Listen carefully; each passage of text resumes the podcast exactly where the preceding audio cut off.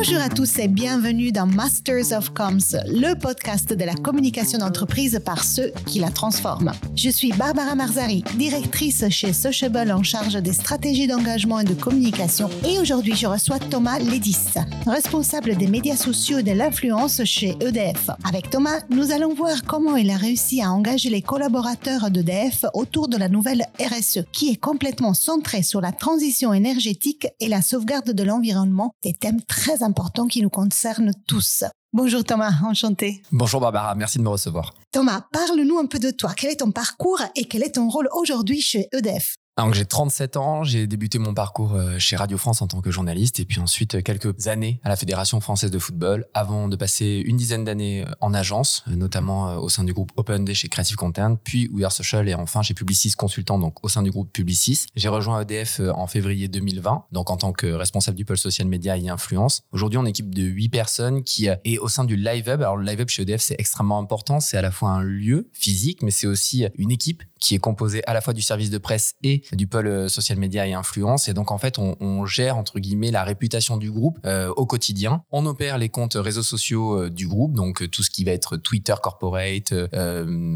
aussi LinkedIn, etc.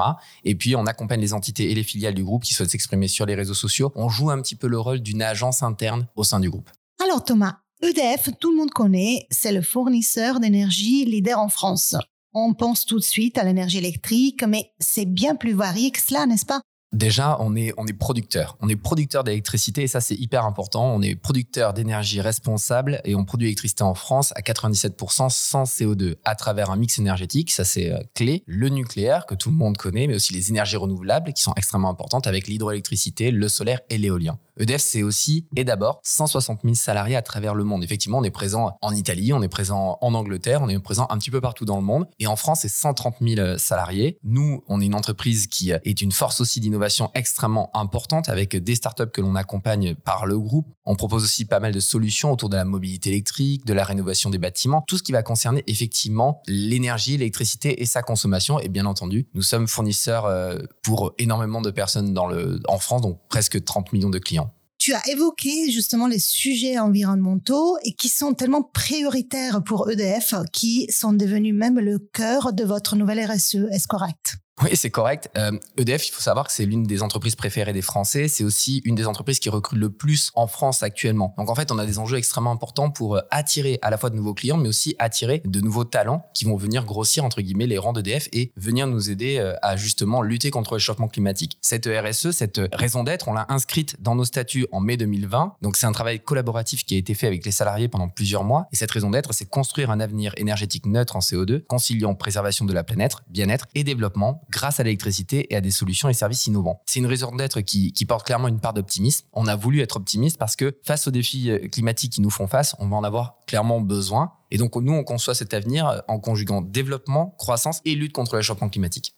C'est un sujet passionnant, mais tu, tu en conviens, en fait, cela peut paraître assez théorique, on peut avoir l'impression d'être dans un domaine un peu abstrait, d'autant plus que, on va pas se mentir Thomas, hein, l'environnement c'est quand même un terrain où beaucoup d'entreprises aujourd'hui se positionnent. Alors comment avez-vous structuré votre communication et notamment vis à -vis des collaborateurs EDF tout ce qui peut paraître euh, abstrait, et ça, euh, effectivement, on l'entend parce que c'est de, toute manière le sujet du moment, tu as raison, c'est finalement quelque chose de très concret, et, notamment pour euh, les salariés d'EDF, mais comme pour nous tous finalement. Pour donner un exemple très concret, en centrale nucléaire, il y a à peu près 25 000 salariés aujourd'hui qui travaillent au quotidien en centrale nucléaire. Pour beaucoup, ils ont l'obligation, du fait de leur poste, de leur fonction, et puis pour des fonctions d'astreinte aussi, ils ont pour obligation d'être d'habiter dans un rayon de moins d'une heure de ces centrales nucléaires. Le nucléaire, comme ça, ça fait peur. Et en fait, quand on travaille dans moins d'une heure, enfin dans un rayon de moins d'une heure autour de la centrale, on a quand même le souhait, l'obligation, comme chacun d'entre nous, d'avoir des enfants euh, qui euh, vont vivre dans un environnement euh, sain. Et donc, en fait, tout le monde fait extrêmement attention à la préservation de son environnement, à l'installation, aux installations, à la sécurité aussi de ces installations. Donc, en fait, on fait super attention. Donc, nos salariés, avant d'être des salariés, sont d'abord des individus. Et donc, eux sont très, très attentifs à l'environnement qui les entoure. Donc, ils sont déjà dans des choses très concrètes. Fort de ce constat, Thomas, quel est le plan d'action que tu as mis en place pour engager les collaborateurs dans la nouvelle RSE d'EDF?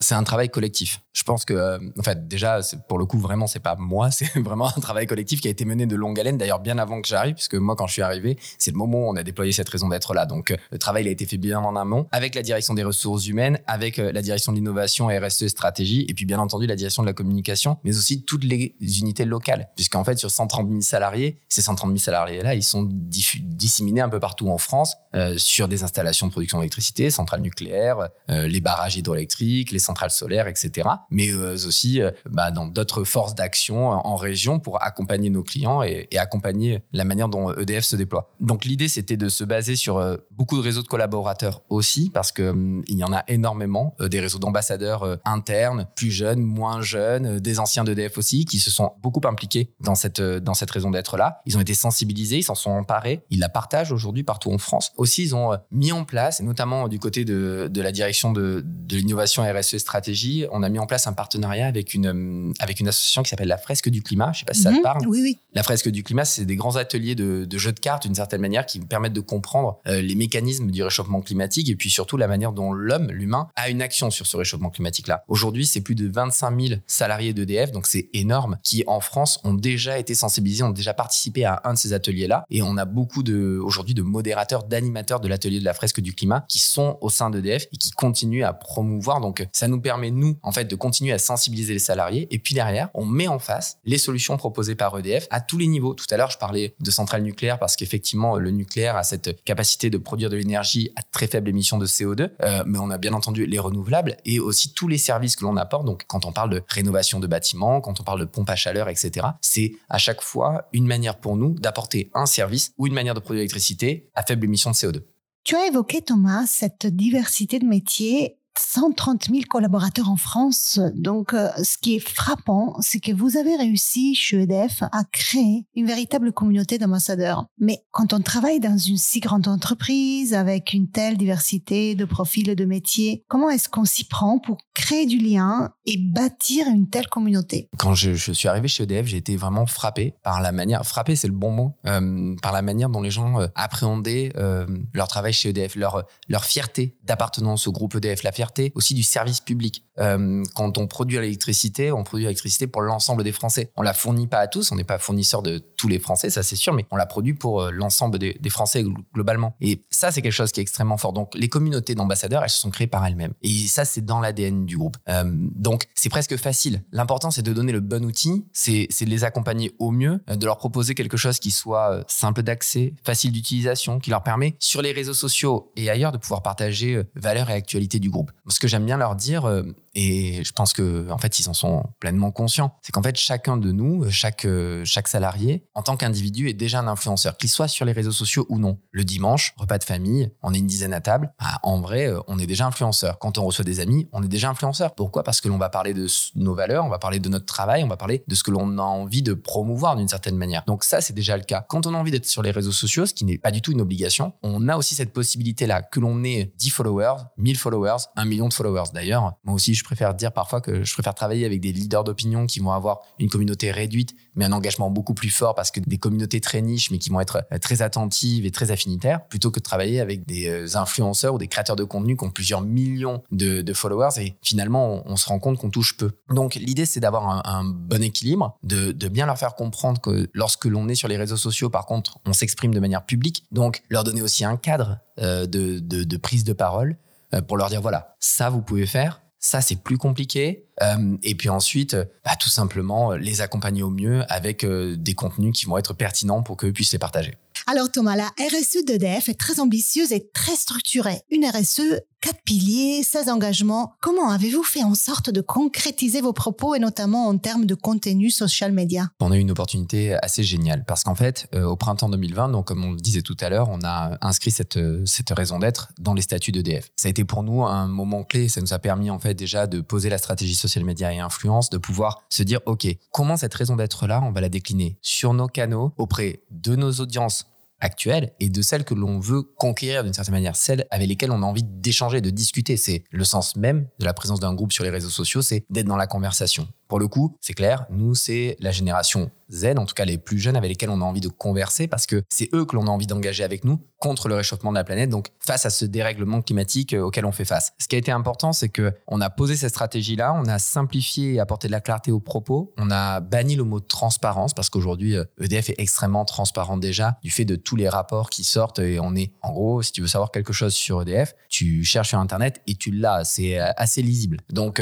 nous, on a voulu apporter beaucoup de clarté, on a voulu simplifier les choses comme je l'ai dit, on a voulu être plus direct, ne pas diluer le message et puis chaque contenu, chaque édito on veut le ramener à la raison d'être ou effectivement à un de ces quatre piliers qui sont euh, neutralité carbone et climat, préservation des ressources de la planète, bien-être et solidarité et développement responsable. Donc en fait, à chaque fois que l'on imagine un contenu, on essaie de le rattacher à minima à un de ces piliers, voire plusieurs, voire à l'entièreté de la raison d'être que j'ai cité tout à l'heure. Ensuite, L'idée, c'était à chaque fois d'apporter des preuves tangibles de l'action d'EDF, parce qu'on est une entreprise qui est extrêmement regardée. Donc, dès que l'on affirme quelque chose, il faut pouvoir apporter la preuve. Donc, heureusement, on a tous ces rapports qui existent et qui nous permettent derrière d'apporter une preuve sur le euh, nombre de grammes par kilowattheure émis par euh, le CO, enfin, de CO2, pardon, émis par euh, le nucléaire ou par l'éolien, etc. Donc, à chaque fois, on est extrêmement challengé là-dessus par les ONG et puis aussi par bah, nos concurrents ou même par des journalistes, etc. On est, on est très challengé. Donc, on a apporté des preuves tangibles dans notre lutte contre le réchauffement climatique. Et puis aujourd'hui, on s'appuie aussi beaucoup, sage parce que c'est le sens de l'histoire, en tout cas actuellement, on verra comment ça va évoluer les prochaines années, mais on s'appuie énormément sur des créateurs de contenu, sur des leaders d'up, qui parlent avec des communautés qui ne sont pas forcément affinitaires avec nous au départ, et en fait qui sont quand même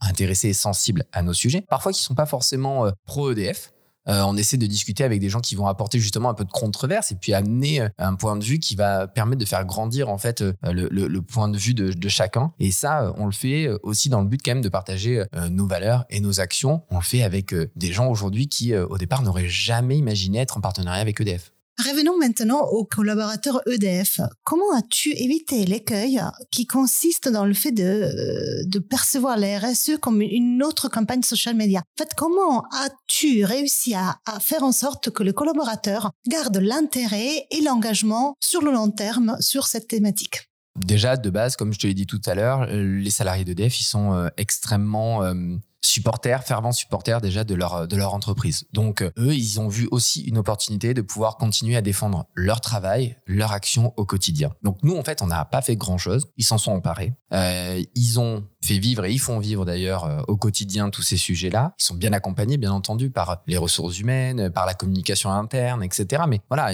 eux-mêmes le font sans qu'on leur demande quoi que ce soit finalement. Ce qu'ils nous ont demandé, c'était de leur mettre en place euh, un outil simple, ce que j'ai dit tout à l'heure. Et derrière, ce que nous, on a apporté, c'est plutôt un programme d'animation de cette communauté. On l'alimente en contenu à travers plusieurs verticales on a aussi toute une, toute une animation à travers euh, la gamification de l'usage. Donc, euh, on lance des défis, euh, des challenges, on les, on les sonde, on leur demande régulièrement ce qu'ils aimeraient, ce qu'ils ne veulent plus voir, comment améliorer l'outil, les contenus qu'ils reçoivent, etc. Et puis ensuite, on les responsabilise énormément. La curation des contenus, elle vient de nous, on s'occupe de la modération, mais toute la curation de contenu, elle vient de, ça veut dire que ça les implique dans la qualité, dans tout ce qui est proposé à travers donc ce programme qui s'appelle le EDF Social Club pour tous. Donc, quand quelqu'un, un salarié d'EDF trouve un contenu qu'il a envie de partager, il sait qu'il va le partager pour tout le monde. Donc, il réfléchit énormément à la qualité de son contenu, la manière dont le contenu est, euh, édité, enfin l'éditorial, etc. Et ça, c'est hyper important. Ça les responsabilise vachement. Est-ce que cela a marché? Tu as envie de partager avec nous euh, quelques résultats que vous avez obtenus? On a lancé ce programme-là en juillet 2021. Ça a pris du temps. Euh, quand je dis voilà, la raison d'être, c'était en printemps 2020, donc un an, un peu plus d'un an après,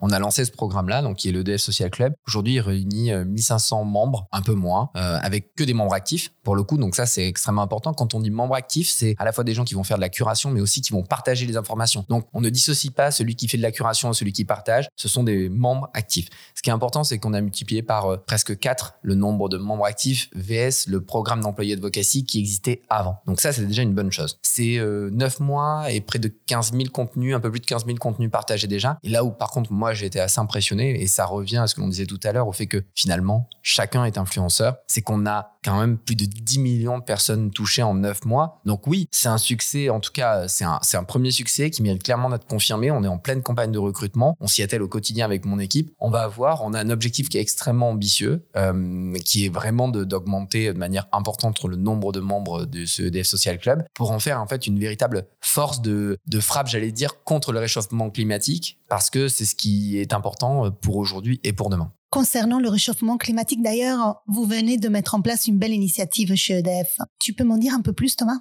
Je pense aussi qu'il y a une problématique euh, à laquelle on doit faire face. Euh, on en a beaucoup parlé euh, ensemble lors de notre échange, la, la, problématique de la lutte contre le réchauffement climatique. Et aujourd'hui, on sait l'impact du numérique. on sait qu'aujourd'hui, le numérique, je crois que c'est plus important que le trafic aérien en termes d'impact d'émissions carbone. Aujourd'hui, on a cette responsabilité en tant que groupe de montrer aussi l'exemple au niveau numérique. Donc, dernièrement, on a lancé les dates limites de diffusion. Ça veut dire qu'aujourd'hui, tout nos, toutes nos publications, elles ont une date de péremption. On considère qu'à partir de X mois, X semaines, même pour certains, on peut les supprimer parce que l'actualité est passée, parce que en fait elles n'ont plus d'intérêt d'une certaine manière pour les communautés. Il faut avoir en tête qu'un tweet, aujourd'hui, c'est moins de 10 minutes de durée de vie s'il n'a pas d'engagement. Il faut qu'il y ait un engagement pour déjà que ça dépasse les 10 minutes. Donc ça va très très vite. Et donc nous, on a fait ça. Ça veut dire qu'on a euh, supprimé plus de 12 000 tweets euh, et, si j'ajoute le reste des contenus, c'est vraiment euh, énorme. On a complètement revu notre présence sur YouTube aussi. Donc on a fait le ménage. Tout ça pour réduire notre impact carbone, pour donner de la lisibilité aussi à nos audiences. Et on continue à le mettre en place. Donc jusqu'à la fin de l'année 2022, on met en place les DLD. Et donc en supprimant petit à petit les contenus euh, passé Et donc, normalement, si on a bien fait euh, notre job, à la fin de l'année 2022, on n'aura plus que des contenus qui ont euh, une durée de vie de maximum un an sur nos, sur nos, sur nos plateformes, sur nos réseaux. Donc ça, on essaie de le, de le faire, de montrer l'exemple. On espère que d'autres groupes vont nous rejoindre et vont, vont prendre cet engagement-là aussi parce qu'on y croit fortement et on y croit avec mon équipe parce qu'on a envie d'être vertueux et de, et de montrer l'exemple aussi au niveau du groupe. Donc rappelons-le, hein, euh, concrètement, moins de contenu sur les réseaux sociaux, euh, ça veut dire moins de contenu stocké sur les serveurs et donc moins d'énergie consommée. C'est une vraie cohérence entre euh, vos engagements RSE et les actions que vous mettez en place en interne, notamment ici dans le social media. De toute manière, si on veut sensibiliser les salariés, si on veut que les collaborateurs soient avec nous, si nous on ne montre pas l'exemple, ça ne sert à rien. Ça veut dire aussi de se l'imposer à soi-même. Maintenant, Thomas, euh, imaginons, je suis un responsable de communication et je souhaite engager les collaborateurs de l'entreprise autour d'une nouvelle RSE. Quels seraient les trois conseils clés que tu me donnerais? Déjà, c'est considérer euh, le collaborateur comme euh, un individu qui a des convictions, des valeurs et des envies. Donc, déjà, on a pris le temps d'écouter ces collaborateurs-là. Il y a eu des interviews, des questionnaires euh, que l'on a rassemblés et qui nous ont permis en fait de déterminer leurs souhaits. Donc ça, c'est clé, je pense, parce que c'est la base. Hein. si euh, on propose un outil à des collaborateurs euh, pour lequel l'usage n'est pas adapté, je pense que c'est mort-né. Donc déjà, on a écouté. Ensuite, on a beaucoup sensibilisé. Ça, c'est une certitude. Euh, sensibiliser sur leur capacité d'action aussi, parce que pas que sur le réchauffement climatique, euh, ils le sont déjà beaucoup, mais sur leur capacité d'action à eux promouvoir en fait ces messages du groupe. Et puis derrière, l'accompagnement. Donc tout ce que je disais tout à l'heure, notre capacité à leur donner un outil simple, l'animer cet outil, et puis les accompagner de la manière euh, par laquelle ils peuvent s'exprimer sur les réseaux sociaux, à la fois dans le cadrage, et puis aussi en leur donnant des bons tips. Euh, je sais pas moi, mais le nombre de caractères sur Twitter, le bon hashtag, etc. Donc ça, c'est des choses qui sont assez importantes. Donc, allez, trois, écoute, sensibilisation, accompagnement. Est-ce que tu penses, euh, du coup, que ces, actions que vous avez mises en place, finalement, ont amélioré les, compétences digitales des collaborateurs, finalement? Est-ce que, du coup, il y a plus de collaborateurs chez EDF qui sont beaucoup plus à l'aise sur les réseaux sociaux et tout ça? Est-ce que, du coup, ce n'est pas aussi un levier de transformation? Si, c'en est un. Je l'espère en tout cas vraiment parce que c'est une manière de s'exprimer qui est nouvelle. Ce qui est certain, c'est que hum, on ne veut forcer personne. Donc, quand on a parlé pour la première fois du EDF Social Club, on a fait des réunions où il y avait 400, 500, 600 personnes en même temps. C'était du temps de Teams. On leur a dit la première chose, c'est vous n'êtes obligé à rien et personne vous impose quoi que ce soit. Quand on s'exprime sur les réseaux sociaux, quand on s'appelle Barbara ou Thomas, on s'exprime en notre propre nom. On s'exprime pas au nom de l'entreprise. Donc, si vous êtes sur les réseaux sociaux, déjà vous avez le droit d'y être ou de ne pas y être, et ensuite vous avez le droit de dire ou de ne pas dire ce que vous voulez. Personne vous à quoi que ce soit. C'est ni écrit dans votre fiche de poste, ni rien du tout. Si vous avez envie de vous exprimer euh, pour le groupe, enfin en tout cas à travers des messages du groupe, on vous donne un cadre parce que c'est hyper important et la mention euh, ce que je dis euh, n'engage que moi et pas mon entreprise, c'est très bien de la mettre, c'est le minimum, mais en vrai, elle ne suffit pas et on le sait tous. Donc ça, je pense que c'est hyper important de sensibiliser aussi les salariés, leur dire attention, il y a quand même un cadre légal et, euh, et attention à ne pas dénigrer, attention à ne pas être dans la véhémence, attention à être dans le respect. Vous pouvez exprimer toutes vos convictions à la condition de respecter ça. C'est une base, mais qui est une base en fait. On ramène la vie réelle dans le digital. Hein. C'est assez simple pour le coup. Donc ça, ça s'est extrêmement bien passé. Et ensuite, on leur a apporté à travers des fiches, des tips, euh, effectivement, de la manière dont euh, ils peuvent s'exprimer sur les réseaux sociaux. Donc, ce que l'on voit, c'est, moi, je pense que ce qui est le plus frappant, peut-être, c'est euh, l'expression sur LinkedIn, où on a vu des expressions mieux rédigées, plus, plus dans les codes de la plateforme. Et ça, c'est extrêmement important. Sur Twitter, la différence, c'est qu'en fait, c'est tellement court que, hormis l'utilisation du bon hashtag au bon moment, in fine, 280 caractères ou 240 caractères, c'est très court pour s'exprimer. Donc, faut être rapide. Ça, ça implique quand même de savoir synthétiser et être direct. Sur LinkedIn, on a vu des choses vachement mieux rédigées avec euh, les bons codes, les bonnes interpellations, etc. Donc, euh, ouais, j'espère vraiment que, que ça aide en tout cas. Super. Maintenant, Thomas, laisse-moi juste poser la question qu'on aime bien poser à tous les experts qui interviennent dans ce podcast. Est-ce que tu voudrais partager avec nos auditeurs le titre d'un livre qui t'a particulièrement marqué dernièrement? En fait, j'en ai deux. Alors, euh, je suis désolé, je fais, les choses. Euh, il y en a, alors, il y en a un qui m'a marqué récemment et un qui m'a marqué, mais il y a beaucoup plus longtemps. Et je pense que c'est euh, quelque chose qui est important. Pourquoi? Parce que ça, je pense que ça a régi mon parcours en agence et ma manière de, de, voir, je sais pas, la, manière dont mon logiciel s'est construit en tant que manager et puis l'appréhension en fait que j'ai au, travail. Il y a un bouquin qui est génial qui s'appelle Rework, qui m'avait été conseillé par un, par un copain, qui est, enfin quelqu'un qui est devenu un ami, mais qui m'avait rencontré en entretien. Je pense que c'est le deuxième entretien que je passais quand je voulais rentrer chez We Are Social. Et c'était euh, une des personnes que j'avais rencontrées pour euh, comprendre comment était l'agence, etc. il m'a dit ouais, lis ce bouquin. Et donc ce bouquin, c'est euh, ça remonte à 2015. C'est un bouquin qui est sorti un petit peu avant et c'est un livre donc qui a été écrit par Jason Fried et David Heinzman Hansen. J'espère que je, prononce bien. C'est les créateurs de, Basecamp, qui est un logiciel de gestion de projet internet. Et en fait, je pense qu'avec la crise Covid que l'on vit depuis deux ans, c'est un livre qu'il faut lire aujourd'hui parce qu'en fait, il va poser des principes d'organisation et de management, notamment sur l'équilibre vie pro vie perso sur la réunionite aiguë que l'on peut connaître dans les grands groupes ou pas. Ils ont sorti un bouquin là il y a pas longtemps que j'ai pas encore lu qui s'appelle Remote qui est sur euh, le télétravail. Voilà, c'est une approche qui est ils ont un truc qui est faire euh, faire mieux en faisant moins. Et ça veut pas dire que enfin quand je dis ça, je prends pas le retour à X heures de travail, j'en sais rien, c'est pas mon sujet mais en tout cas, il y a un truc qui dit on peut réussir à concilier vie pro vie perso tout en étant hyper productif et hyper euh, efficace au travail et hyper productif et hyper efficace dans sa vie dans sa vie perso. Ça voilà, clairement ça fait partie des choses qui ont drivé ma manière de manager. Je sais qu'en agence, typiquement, j'étais assez contre euh, tout ce qui est charrette, etc. Donc terminer beaucoup trop tard. Euh, et j'essaie aussi euh, bah, chez EDF de, caler des choses, type des réunions qui font peut-être que 30 minutes ou une heure, quand parfois les créneaux choisis sont de deux heures. Donc on essaie d'être plus efficace. Alors c'est des réunions qui sont parfois plus denses, mais, mais peut-être que ça marche mieux. Je, je sais pas. en tout cas, moi, c'est quelque chose qui m'a beaucoup aidé et accompagné dans mon parcours. L'autre l'autre bouquin, c'est un parce que j'ai une attache particulière au monde viticole de par ma famille. Et dernièrement, j'ai reçu une BD de Benoît Simon et Daniel Cazenave qui euh, s'appelle euh, L'incroyable histoire du vin. Et en fait, il y a beaucoup de bouquins euh, et de livres aujourd'hui sur à peu près tout. Et j'ai trouvé que l'approche illustrée de la BD, donc en fait, on suit l'histoire de Bacchus, donc le dieu du vin, à travers toute l'histoire du vin de, de, de, de, d'il y a très longtemps, bien avant notre ère et jusqu'à maintenant. C'est hyper documenté, mais c'est hyper clair et c'est super cool à lire. Et à la fin, on sort, on se dit bah ah ouais, on a passé un super moment et on a appris plein de trucs. Donc voilà, c'est les deux livres que j'avais envie de partager avec toi. Merci beaucoup Thomas. Donc on voit l'importance aussi de, encore une fois de l'image et du storytelling. Ah, Merci beaucoup euh, Thomas d'avoir partagé avec nous euh, ton expérience. Merci à toi de m'avoir reçu. C'était Masters of Comms, le podcast de la communication d'entreprise par ceux qui la transforment. Retrouvez-nous dans le prochain épisode. À bientôt. C'est la fin de cet épisode. Merci de nous avoir écoutés jusqu'au bout. Masters of Comms est présent sur toutes les meilleures plateformes de podcast et sur YouTube.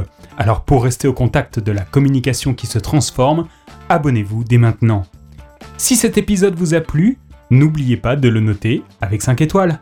Et pour continuer la conversation ou pour participer à Masters of Comms, contactez-nous sur LinkedIn ou sur hello at mastersofcoms.com. À bientôt.